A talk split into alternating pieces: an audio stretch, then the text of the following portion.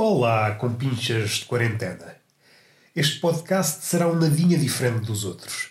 Tenho algumas coisas na cabeça que fui recolhendo nos últimos dias e vou tentando deambular entre elas como se fosse um viandante e essas coisas formassem ruas. Ainda não percorri com o pensamento essas ruas e vou partilhar essa experiência convosco. Então, meus amigos de quarentena, como é que está? Como é que está a correr a coisa? Está a correr bem? Não está? Já estão a dar em malucos? Sempre foram e, e agora estão a dar palco à maluquice, não sabem? Estou aqui deitadinho, como se fosse uma putéfia, como vocês já sabem, ou estou aqui com uma mantinha em cima, estou a zelar pela minha temperatura corporal. O coronavírus que não entenda este comportamento como um ato de velho. O velho é que está sempre tapadinho com uma mantinha e acorda cedo. Eu, se reparar bem, tem todas as características de um velho. Só espera que haja do lado do coronavírus, do Covid-19, um olhar arguto, um olhar capaz para fazer a destrinça. Levanto-me cedo, tenho esta saúde de velho, já tenho alguns cabelos brancos, tenho evitado sair, mas se sair à rua ou mesmo dentro de casa, gritar de 15 em 15 minutos eu sou um rapaz novo, nunca me senti tão novo, que é para alertar o coronavírus. Não vai ele pensar que eu sou um velho. Já estou a tossir. Muitos dos sintomas do coronavírus são similares aos sintomas de quem padece asma, ou pelo menos alguns dos padecentes de asma, estes doentes crónicos nos quais eu me incluo, dores musculares, dores de cabeça, cansaço. Muitos desses sintomas eu já e se é para apanhar o coronavírus, pelo menos que me faculte outros sintomas, que é para descobrir o novo. E às tantas não sei, será asma, será coronavírus, será o quê?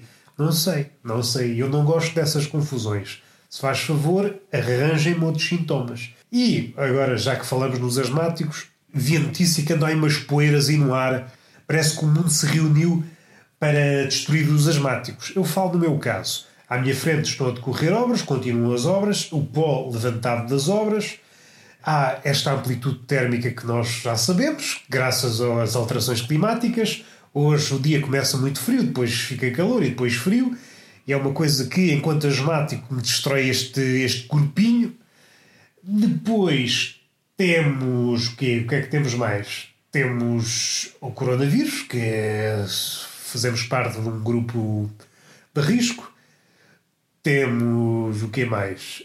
O que é que temos mais? Ah, temos os pólenes, estamos a chegar à primavera.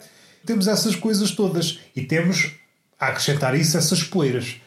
Então não sei. Digam lá, ah, os asmáticos estão aqui a mais. Estão a roubar oxigênio, que é também um abuso de linguagem. Se há criatura que não abusa do oxigênio, é o asmático. O asmático custa a respirar. Estou desconfiado que só respiro dióxido de carbono, que é para poupar oxigênio. Por isso, essa não é uma, uma afirmação correta. O asmático raciona oxigênio, ao contrário dos outros. Mas vamos lá avançar para os números. A nossa relação com os números e a nossa relação com a realidade. De alguma forma, as duas coisas estão ligadas, ou melhor, usamos os números como ponte para a realidade. Estamos nos 600 e tal casos, segundo vi há pouco, está a aumentar e parece que os países estão todos a competir para destronar a, a prestação de Itália. Portugal talvez não, não consiga chegar a esse patamar, mas se virmos o coronavírus como uma competição, temos que adotar aquela, aquele mantra. O que importa é, não é ganhar, é participar. E eu vejo os países todos aguerridos a tentar ganhar, destornar Itália, Espanha. Aquilo que está a acontecer, por exemplo, no Brasil, que no mesmo período já leva mais casos do que Itália, começando a contagem do primeiro caso conhecido, não sei se há 20 dias, mas já passa dos 300 casos. Em igual período já supera a Itália, o Brasil, os Estados Unidos e, e o Reino Unido são casos onde a coisa pode escambar fortemente. E aqui até pode extrapolar, pode e vai extrapolar com certeza, mas não podemos fazer futurologia porque o mundo transformou-se num barril de pólvora. Não sabemos que mundo vai sair do rescaldo do coronavírus. Temos estes três focos que são perigosos. Os Estados Unidos, porque uh, o número pode estar completamente, e está com certeza completamente errado, porque o teste ao coronavírus é, tem um preço proibitivo, pelo menos para as pessoas mais credenciadas. 3 mil e tal dólares, se a memória não me falha. No Brasil, nós sabemos o que é que o Brasil. E já não sei quem é que disse, se foi algum comediante, que não sei se foi o Danilo Gentil, se foi o Rafinha Bastos, que é o único país em que não se deve ligar às palavras do governo. Ouve-se as palavras do governo e devemos fazer o contrário. O que explica muito a situação do Brasil. No Brasil, a coisa pode descambar a um nível. Do ponto de vista humorístico, podemos dizer que o Bolsonaro, nem como ditador, é bom. Podemos comparar, por exemplo, com, com o que aconteceu na China.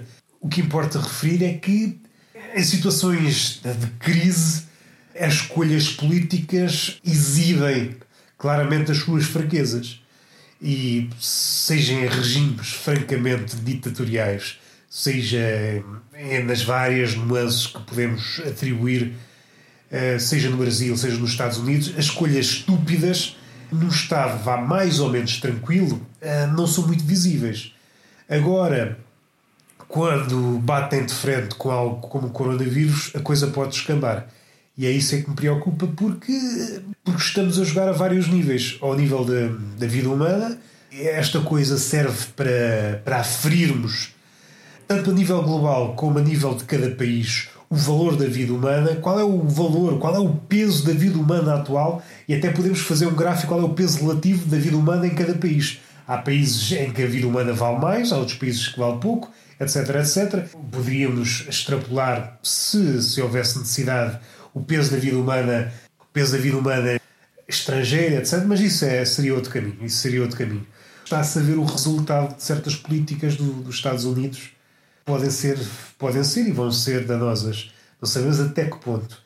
Vai influenciar a economia, a relação entre países, as relações diplomáticas e vai influenciar um nível mais, mas não é trivial, mas um nível mais atómico a relação que temos com o outro porque suspeito que no rescaldo deste, desta hecatombe, já se pode chamar hecatombe, a nossa relação com o outro vai ser minada, ou está aos poucos a ser minada.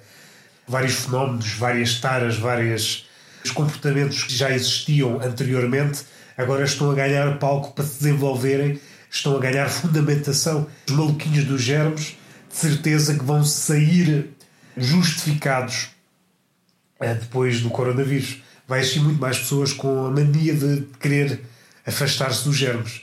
Isso depois tem que, como consequência, a relação com, com o outro, a distância, acontecia num plano mais subtil e vai se tornar mais visível e mais premente, e vai haver mais casos desses. Em relação à África, também estão a aparecer os primeiros casos. Segundo o público de ontem, já são 409 casos sendo que o grosso desses 409, 400 casos, um, são distribuídos por três países. Se eu não me engano, é a África do Sul, que é o, o segundo país com mais infectados. Os países com mais infectados na África é o Egito, a Argélia e a África do Sul, se não me engano. A Argélia tem, à data de ontem, tinha 54, sendo que desses 54, 4 morreram seria importante frisar em que condições é que morreram estes quatro.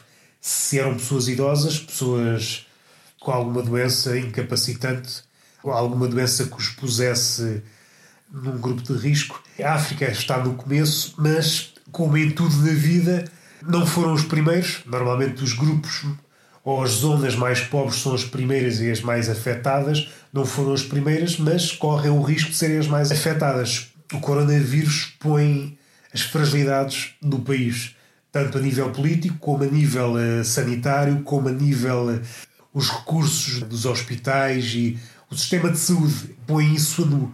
Em África vai ser complicadíssimo quando o coronavírus começar a atacar.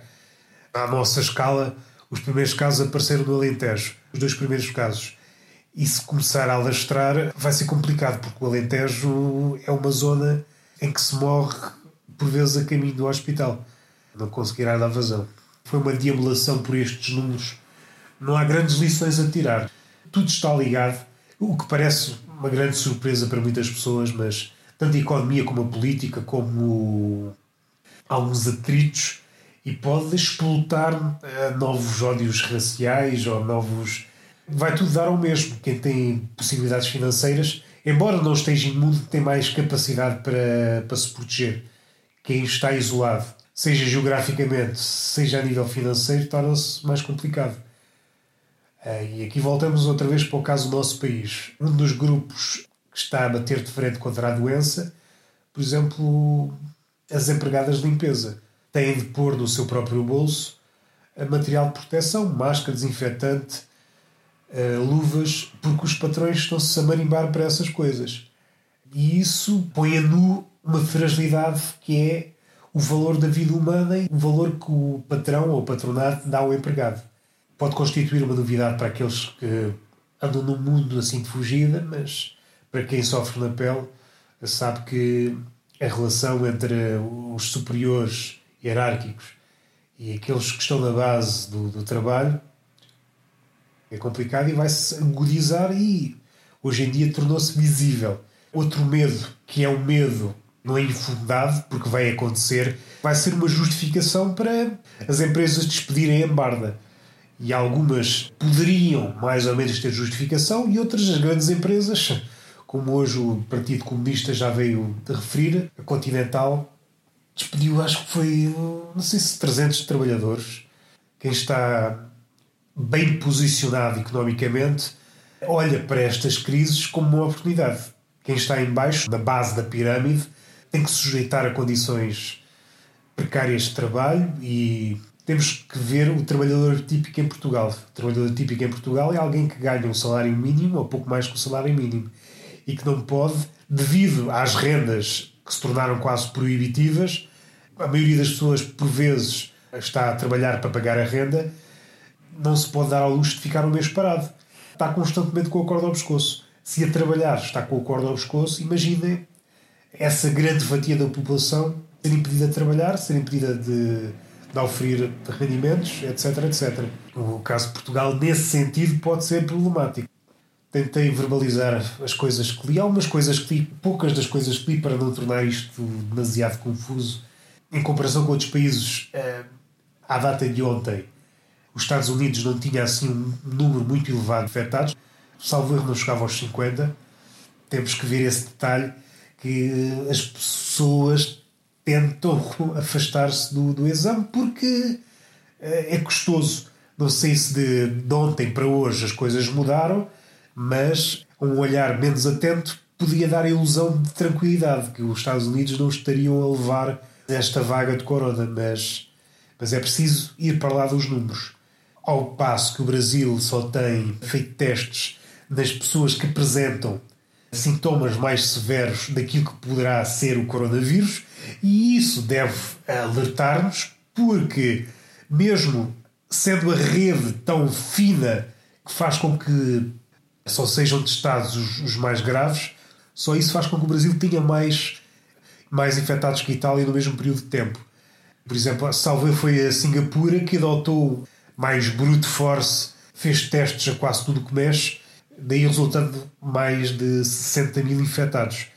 Por vezes, o número ser pequeno ou grande tem que ver com a rede, aquilo que nós queremos medir ou aquilo que não queremos medir tem muito que ver com isso. E por isso todos os números podem ser fantasiosos. Os números dizem-nos qualquer coisa, mas temos que ver o contexto eh, em que o número está a ser dito. Se o número está a ser dito num, num país em que, em que a transparência é o estandarte, então podemos mais ou menos confiar no número. Depois temos que ver a relação do país com a sua saúde, se é gratuita ou tendencialmente gratuita, se é cara, como nos Estados Unidos, se os testes são feitos só em casos muito particulares, se é um teste da aba que é para toda a gente. Devemos ter em conta todos esses fatores. Fazemos esses testes aos números para ver se eles passam. Não vos consigo dizer mais nada. Hoje foi apenas isto. Deambulei por estas coisas. Não há beijinhos, não há palmadas e até à próxima.